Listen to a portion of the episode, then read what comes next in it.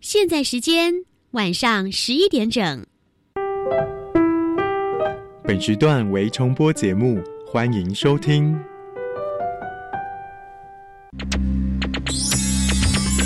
Hey guys, this is National Education Radio。欢迎收听端端主持《青春创学院》。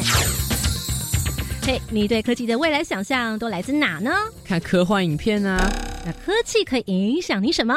带来生活便利啊。那可以为你自己创造什么？我想造一个自动弹出我心情的乐器。日常小念头，未来有看头。你的突发灵感可不是做梦，而是可以完成的梦想。马上来加入今晚的青春创学院。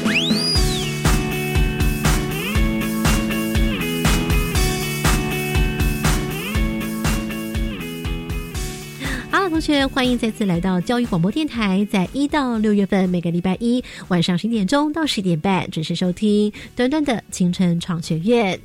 好，我们前面几集呢谈到的是有关于 AI，非常的紧凑，资讯知识非常的爆炸哦。本集呢会稍微的把节奏呢放慢一点，大家轻松听。今晚端端要为你来规划的是音乐与科学科技。在以往的规划呢，我们都是先由专家上场来给大家一些必备的知识，后头呢由同学们来分享他们的实作经验。但今晚不同，我们要颠倒过来，短短在前半段要为你们来规划的是音乐小科普，将有同学呢亲自来上场说故事；而在后半段的实作学习呢，再由专家亲自上场来跟同学们分享音乐科技他为什么要接触新科技和 VR 呢？好，马上来进入短短的青春创学院。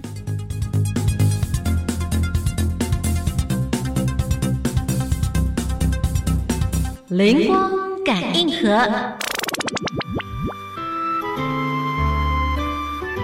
回到教育广播电台青春创学院，我是端端。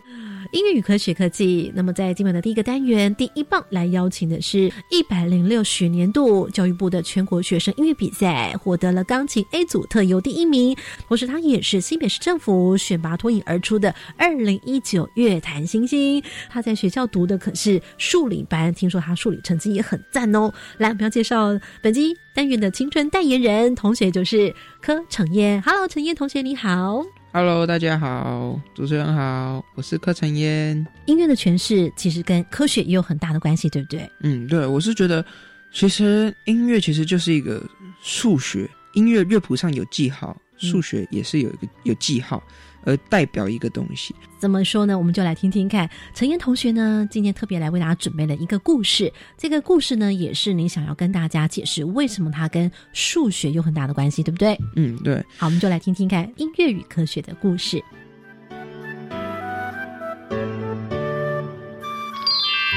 我相信大家应该都知道毕达哥拉斯这个数学家吧？他以前啊，经过一家打铁店。然后被其中那个打铁的声音吸引住，那个声音不仅有节奏感，而且还蛮好听的，他就觉得很奇怪，然后他就去看了一下，他发现里面有四个人啊，他们就拿了四个重量不同的铁锤，然后这四个铁锤的重量分别刚好是十二比九比八比六，当两个铁锤的重量比分别是十二比六、十二比九和十二比八的时候。敲打出来所发出来的声音啊，其实听起来是相当和谐的。然后他回去之后呢，他就利用当时啊专为省度音律的乐器啊，叫做单弦琴，他做了一个实验，然后有两项重要的发现。第一个呢是两个声音之所以能够听起来和弦悦耳，跟两弦的长成简单整数比很有关系。第二个呢是两音弦长的比是四比三或三比二。或二比一的时候是和谐的，它们的音程刚好就是我们乐理所讲的四度、五度和八度。所以啊，对于毕达哥拉斯而言，音乐就是整数比啊。刚所领导是陈嫣同学跟大家分享，到底音乐跟科学有些什么样的关系的小故事。为什么分享这个故事呢？他说，好像比较少同学会直接联想到音乐跟数学，可是有非常密切的关联的哦。我这回呢，端端想进一步的来问一下我们的陈嫣同学，你在练琴啊，或者是在演奏的时候，怎么样把你大脑里面、你脑海里面所想的那个音符、音色啊，那个音乐的样貌，跟你的手啊、你的身体啊来做一个连构，怎么样的把它连接起来？因为它会成为一种习惯，所以它也是科学的耶，对不对？来，陈燕同学，你分享看看。呃，其实我弹琴的话，其实是比较靠逻辑思考的。嗯对，嗯就是我弹的时候想出来的，其实是一个立体图形。嗯可能一般人不会想得到，但是像立体图形，它其实就是一个跟数学有关嘛。所以意思是说，你对这首乐曲的感觉，可能不是一个平面的图，对对对，它可能是一个有呃，也许是梯形的什么，嗯嗯。然后有 S Y Z 轴，对对对对对。然后声音啊，钢琴弹出来的声音，嗯，然后声音讲的就是波嘛，嗯。然后大小就是所谓波的振幅嘛，那些等等的，就是也是跟科学很有关系的。嗯。打击乐器啊，然后包括触键啊、键盘啊，嗯敲击那个琴弦啊，那个音锤敲击琴弦，也都是跟那个科学是非常有关系的。对，因为这个钢琴本身就是一个敲击乐器，对啊，对啊当，你你弹下去的时候，你的力度怎么样子呈现出来的音色感觉就会不一样，对啊，表情就会不一样。对，比方说，就像像说哦、呃假如我现在是集中所有力气在手指的一个点上，然后你弹在很准确键盘。键盘的一个很准确、很正中间的一个位置，那嗯听起来是很集中、很尖锐、很扎实的音。那假如你是想要深入在键盘沉沉在里面的话，那可能你是要呃把你身体的重心放低，手腕是垂下来的。我的话啦，我会用比较多手指，比较多根像嗯一个音的话，我可能就用两根手指或三根手指去弹，可能就会听起来比较有那种氛围。像刚刚你所说的这些，你对音乐的想象呢，诠释成各种不同的形状，可能是一个盒子，是不是？嗯，有可能。那也许是一颗球形的，嗯，比方说呢，可能会有什么形状出哎现？它其实不算一个物体啊，哎，它我自己其实也不知道它是什么，但是我就觉得有一个东西在那边，然后我弹的每一个音符其实就是它每一每一个线条、每一个边角，嗯，每一个线段，我也说不上来它是什么东西。OK，所以不是我们日常可能会不是想到一颗篮球啦，不是想到一个对哦包包，不而且。而且它是透明的，是嗯，像你看一栋大楼，你可以看到它的钢骨钢骨，对，它是嗯被可以被你给解析的那种感觉。骨架，对对对，嗯，了解，有点建筑感这样子。嗯嗯嗯，包括只是也许是弹一个音，嗯。然后我就看到陈燕同学他一根手指哦，就在那个键上面的这嗯嗯嗯嗯 摩擦的感觉，好像那小提琴在揉弦、啊这个样子，对对，就像那个是靠想象力，嗯。像哦，之前上一位大师的课啊，嗯。他就问我说：“我觉得就是哈、假如我是那位大师，他就问我说，你觉得要怎么让一个音渐强？”嗯然后我那时候想，哦，猛换踏板吗？因为踏板其实会有一些音响，耶然后就哐哐哐哐哐哐那种，就有可能会让一个音渐强。不然一般人想，怎么一个音是要怎么可能渐强？但是真的有作曲家写的曲子是在一个音之内写渐强，对啊，一个音就按下去就一个声音，怎么渐强对呢，？那个就是要靠想象力，你要想象哦，他在渐强，观众就会觉得他对他真的在坚强。你整个身体散发出来的气氛就是要说哦，这个音在坚强。因为你透过你的身体，或者是你呃你的手指里面，你输给他的力量、嗯是坚强的力量。嗯，好，非常感谢在单元当中来邀请到柯晨嫣小小钢琴家来跟他分享他心中音乐与科学的关系，也提供我们线上收音同学来参考。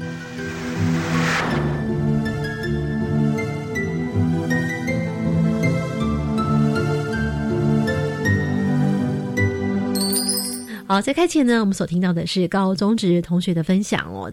端端姐姐很好奇，我们国中端的同学会是怎么样的来跟日常生活经验来做连结呢？你们在平常的时候有没有在看跟科技有关系的艺术表演？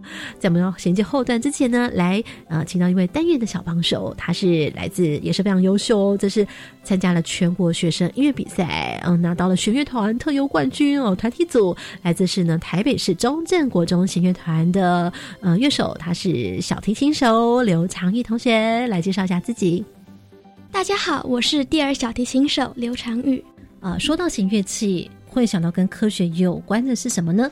我会想到他们之间千丝万缕的关系，因为有了科学的发明，才能制造出不同种类的弦乐器。而当现代科技跟科学发达的时候，演奏乐器也可以成为抒发科学进步而带来的压力的一个很好的方法。因此，我觉得他们是相辅相成。你有曾经看过一些跟音乐？来结合科技方面的表演吗？现在有很多的艺术跟科技，有很多的创意哦。你有没有看过不同的一些描述？哇，你会觉得那个表演好有意思，你觉得很好奇，还是你自己曾经也看过？当然是会接触到啊，因为现在很多的。电影，然后电视节目什么的，都会结合到科技跟还有音乐为背景的演出。那我觉得印象最深刻的就是我亲身经历过的事情。哇，是你说你是表演者，还是你是观众，还是怎么样亲身经历呢？嗯，我们是表演者，就是我们乐团呢曾经在国家戏剧院参与音乐剧《消失的管弦乐团》的演出。哇，好酷哦！整个乐团吗？对。这出戏就是带有一个很奇幻的风格，嗯，那整出戏就是由我们所演奏出的非常奇幻而且魔幻的乐曲作为开场，然后再借此引领进整个故事的发展。那这整出戏中用了很多灯光跟科技特殊效果的变换，来充分展现了这些我们背景音乐跟现代的科技所结合。所以你们在那个音乐会当中演奏了哪些曲目？你记得吗？那首名字叫《Street Tango》。嗯，那后面还有演奏哪些曲子？没有，因为我们就是背景音乐，就是嗯，就是有点引言的感觉，序幕拉开。但后面结合科技灯光效果，也有一起演奏音乐吗？还是？我们担任观众，后面就担任观众。嗯，了解。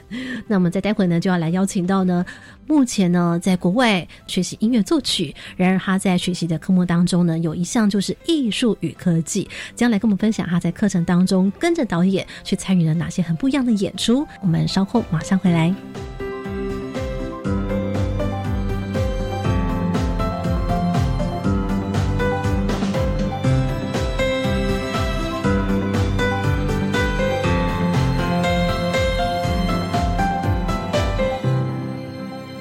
进行是艺术脑，有请本集艺术脑大师。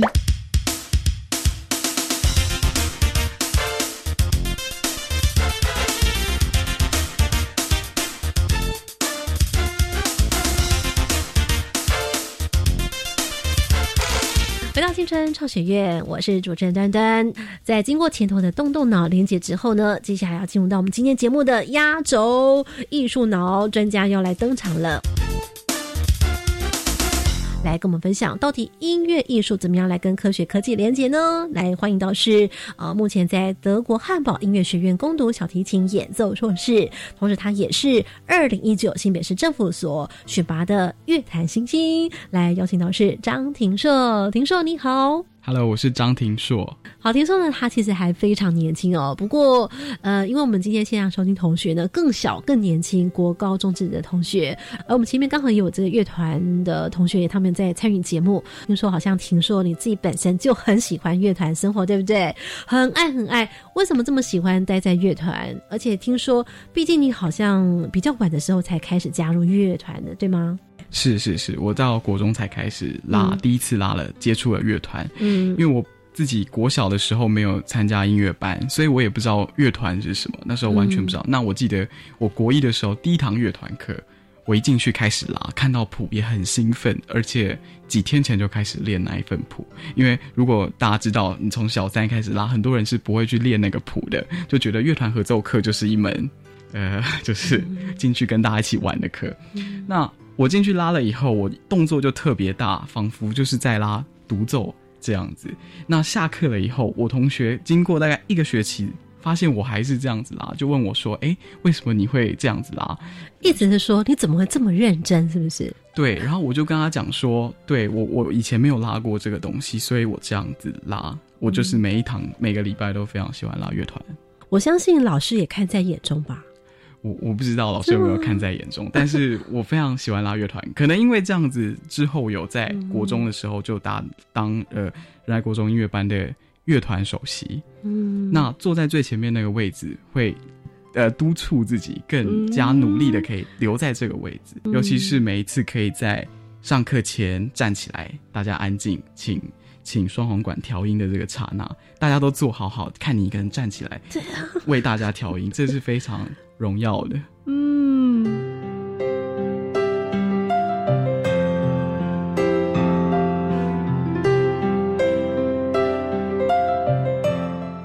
在节目当中呢，都特别来邀请到一个非常酷的这个小提琴演奏家，他是二零一九乐坛新星张庭硕，由新北市文化局所甄选出来的，非常的卓越。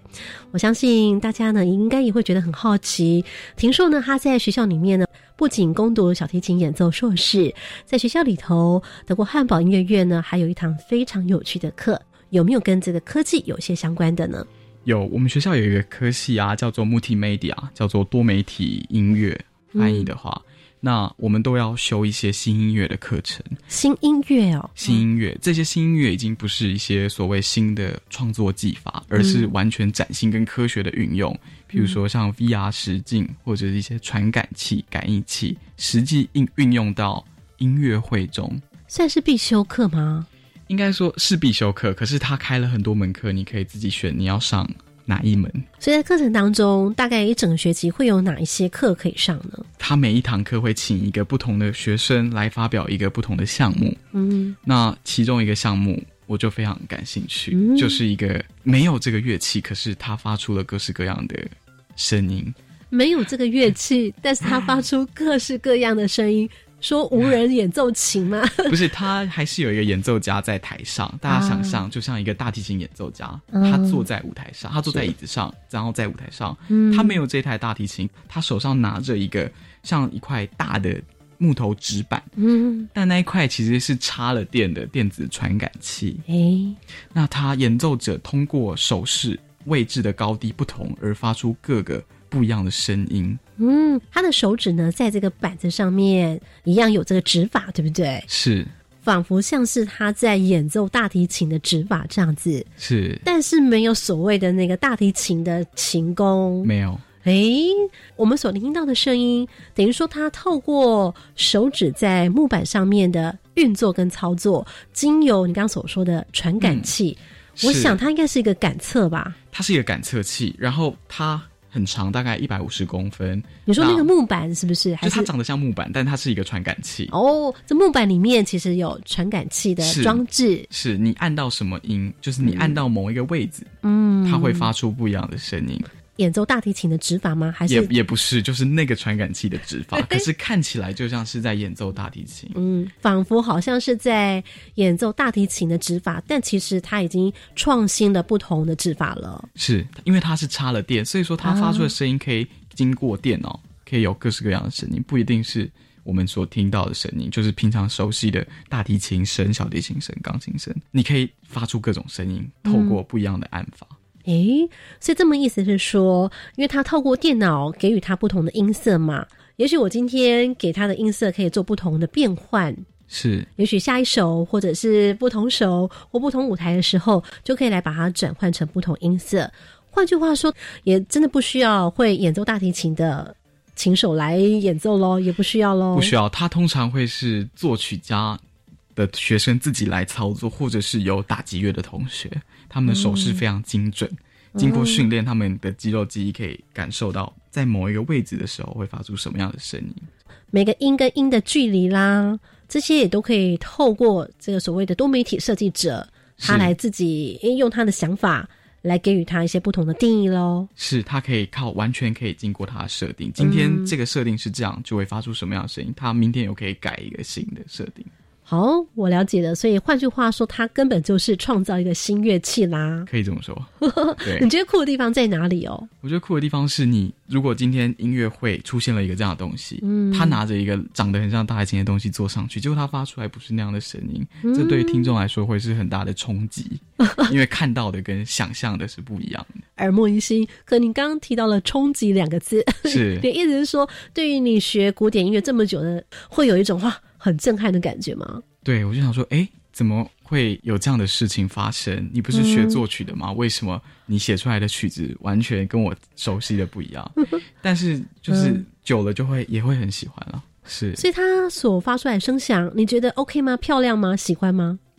对，这只见仁见智，但我我是很喜欢啊。真的，哦，因为你这么讲的时候，我脑海里面想到的、听到的会是那种比较电子的声音，哎，是是，就是蛮电子的声音。那不就有点像电子合成器？这样的声响了吗？对，它是有点像电子合成器，但比较好听。那加上它不是只有放出来，平常电子合成器可能就是你按一个键，它就播出来，但它更多的是一个表演的元素，因为实际上真的有人在操作。嗯，那它也是像音乐会一样会发生各个状况，譬如说今天表演者他的手势不对，或是他按法不对，那也会发出不对的声音。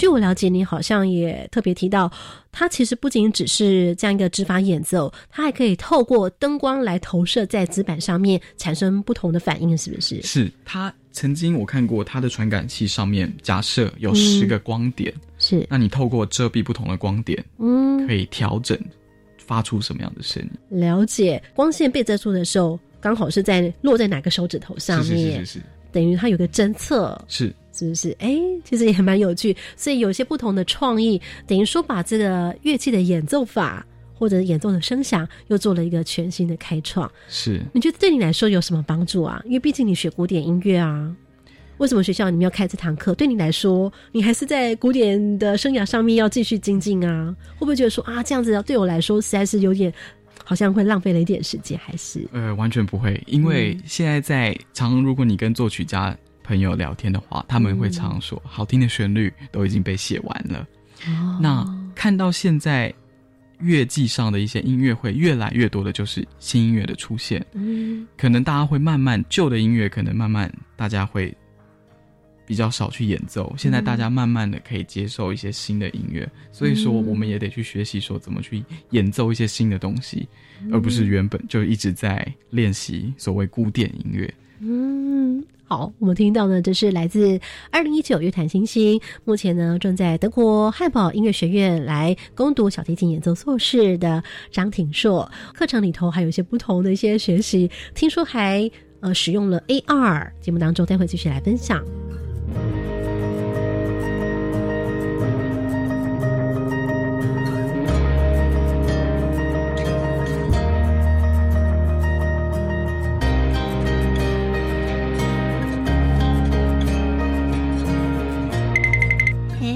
为艺术是很感性的，对啊，我本来觉得科学是理性的。哇，原来艺术的真相是可以理性分析的。是啊，科学的背后也有感性的一面呢。继续收听青春创学院。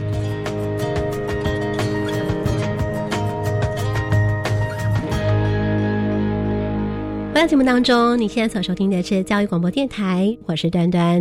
今天特别来为大家邀请到是二零一九乐坛新星张挺硕，目前呢在德国汉堡音乐学院呢攻读小提琴演奏硕士。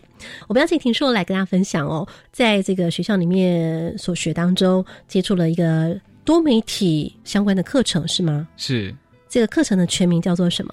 这个课程全名叫做二十一世纪音乐分析法。啊，好酷哦！二十一世纪的，二十一世纪音乐分析法现在正在发生，正在摸索，正在探究各种不同新的声音可以形成或创造出来，既有不同的一些装置啦，发出一些意想不到的一些声音哦。是，那我们要请婷硕呢来跟大家分享，是你所看到的 VR，哎，在你们学校里面有做了一些不同的应用，是不是？是这堂课的老师，呃，亚历山大·舒贝尔，他本身创作了一套大型的音乐相关的曲目，叫做《Control》控制。那在这个大型曲目中，他就让每一个听众都配备一个 VR 的眼镜，那进入到一栋大楼里。那他将这栋大楼分成三等份，第一个部分的人就是进去这栋大楼的人，第二个部分的人是在二楼，就是。第一部分人进去玩，过了二十分钟就可以到第二楼。那第二楼可以控制跟刚进去的人的 VR 连线讲话。那第三部分的人就是再过二十分钟后，刚刚在二楼的人再去三楼来观看楼下的人现在在做什么事情。这样的目的是什么呢？这就是一个大型的创作，因为它完全取决于第二层楼跟第一层楼的人的沟通，他会走向哪里，去哪里。都是未知的，那这跟音乐有什么相关？他们在整栋建筑物里面呢，邀请了大约二十位的人员、艺术家在里面做一些特定的表演。那这些表演都是经过乐谱准确写写下来的。他在这间房间需要做什么事情？那进去的听众并不知道这些人员在里面在做些什么事情，而他也不知道现在该往哪里走。完全是透过二楼的人来指示他现在要做什么事情。他是告诉他说：“麻烦你现在往右边走，往上面走，往什么地方走？”是这样子的指示吗？是。那他凭什么来给这指示？他的 VR 里面就有连接的 WiFi 控制，第二楼有麦克风可以跟一楼的人讲话。哦。那这个 VR 佩戴的目的就是呢，它的画面会闪烁，你没办法直接的看到你眼前的事物。嗯，有时候它可能是一个投影的画面，有时候会变成实际的建筑的一个构造。嗯，但 VR 它基本上是一个虚拟实境哦。是，换句话说，它其实看到的其实都是假的耶。有时候是假的，没错。基本上是一定是假的。哦，对对对。因为就算是看起来是真实的，都是虚拟的哦。嗯。你有看过亲身看过吗？有，我有亲身看过，他有预告片哦。那他一楼的人是戴着 VR 眼镜，二楼的人已经经历完这个，他已经剥掉了，他直接告诉一楼的人你现在该往哪里。那它里面所跑出来的画面，有时候就是对，就是已经给他好做好的虚拟的，但是其实跟楼层也是有相关的。他不会上楼，他只会在同一个平面层游移这样子。嗯，就说这一楼进来的人，他们的头盔上面有一个 探照灯，就对了，是是是，可能是一个摄影镜头。那这摄影镜头所看到的景象，是有二楼的人，他们现在已经把头盔拿下来了，是他们看得到。这一楼的人，他们现在目前所走的场景情境是如何？是，比方说今天是我，我叫王小明，或者是呢，待会呢换成陈小慧来指引他的时候，明明是同样的场景，可是有可能带他的方式不太一样。没错，所以你不知道会发生什么样的事情。哎，所以更有趣的是，二楼他已经完成的人就。坐在三楼来观察一楼跟二楼的人他们在做什么？没错，就是在看好戏的感觉吗？就是在看好戏，蛮好笑的。对，但是因为现场的气氛是比较诡谲的，所以我自己觉得蛮像恐怖片。对你讲恐怖片，是因为他们整个场景的设计都暗迷蒙的感觉。对，没错。可是我里面还看到有些人怎么好像在削苹果啦、敲打东西啊？这些是演员吗？是，这些是作曲家事先请好来的表演者，他们。已经在乐谱上，虽然那个乐谱看起来不像是五线谱啊，他们事先在这个设定好的乐谱上做一些需要做的指示动作，情境情境来让刚进来的人感受到完全不同的发生的事情，所以设计的一些情境也蛮诡异的，是 就是有点很抽象的感觉，对，可能是在制造一种气氛。所以其实有一种不同的剧场的概念的感觉。是三楼的人为什么要在那边看好戏呢？你觉得？应该是说他刚经历了第一楼、一楼，他自己去亲身体力，然后又到了二楼，摘掉了头盔之后，他指导别人，到最后三楼，他再去看整件事情的发生，应该会有不同的想法吧。好，刚刚你所听到的，这也是由张庭硕他在德国汉堡音乐院他们所参与的课程当中，这堂课程名字叫做《二十一世纪音乐分析法》。嗯，不管是老师、同学或者是家长，你听到了之后，有没有觉得哇，原来其实音乐与科学科技的连接，除了声光效果之外呢，其实还别有洞天，可以这么有创意，而且好像还有一点哲学味，对不对？其实怎么样的来改变？观看或者是聆听的方式，打破框架，这真的是一件非常有趣的啊！不管是在学习或者在创意的创造表演当中，应该都很值得我们好好的来参考学习一下的吼。再次非常感谢婷硕的分享，感谢婷硕，感谢大家，别忘了青春创学月，我们下回下礼拜一晚上十一点钟见喽，拜拜！听完节目马上搜寻粉丝团端端主持人，下周同一时间准时收听。青春创学院。